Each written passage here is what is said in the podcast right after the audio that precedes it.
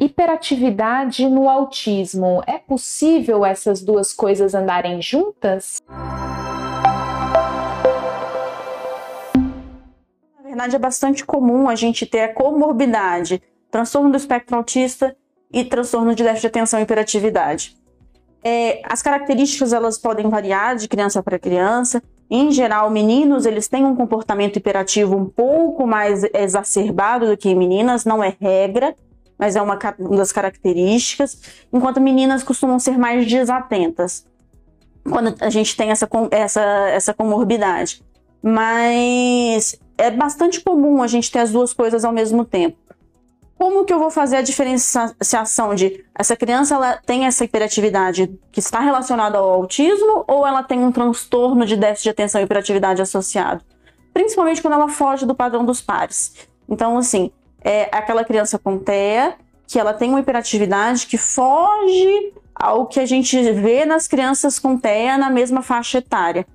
E, ou uma criança com TDAH que tem um prejuízo de comunicação, interação social, que foge ao que a gente vê dentro dos prejuízos naquela faixa etária.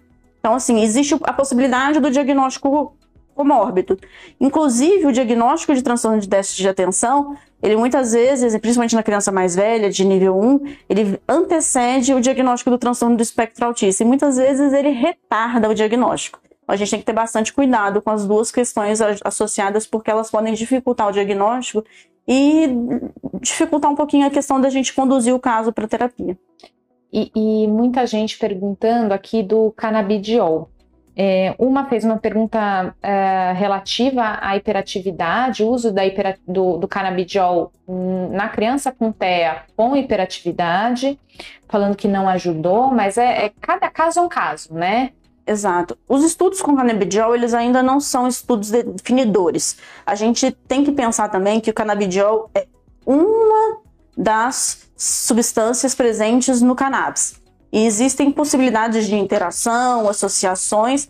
Então, assim, existem indicações é, para a gente trabalhar com o canabidiol. O canabidiol dentro do TEA, ele, os estudos mostram que ele não vai mudar a questão do tratamento do TEA em si, mas ele pode auxiliar em alguns casos de, de comorbidades associadas. Mas isso vai variar muito com questão de concentração, do que, que eu estou querendo, como que eu estou querendo e direcionar direitinho a questão do tratamento. Ele não é milagroso, ele não vai resolver a hiperatividade em todos os casos, mas em alguns casos pontuais que a gente pode direcionar, ele pode sim ter efeitos legais segundo a literatura.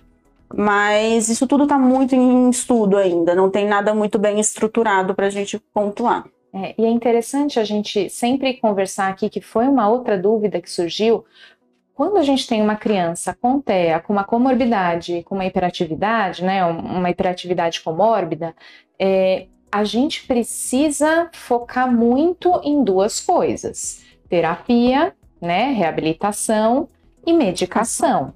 Tá? Então, eu sei que os pais eles não querem usar medicação, mas para a gente conseguir um avanço melhor na terapia e mais para frente ficar sem medicação, talvez naquele momento precise usar medicação, né? Então, muitas vezes a gente não tem como controlar ou como contornar essa hiperatividade sem medicação, né? Não existe fórmula mágica. A terapia ajuda muito, mas a gente tem que ajudar a terapia também. Até mesmo para a criança conseguir render Exato. na terapia. Exato. Né? Senão ela não vai render na terapia se ela tiver altamente intolerante, explosiva, hiperativa, não consegue focar naquele tratamento ali.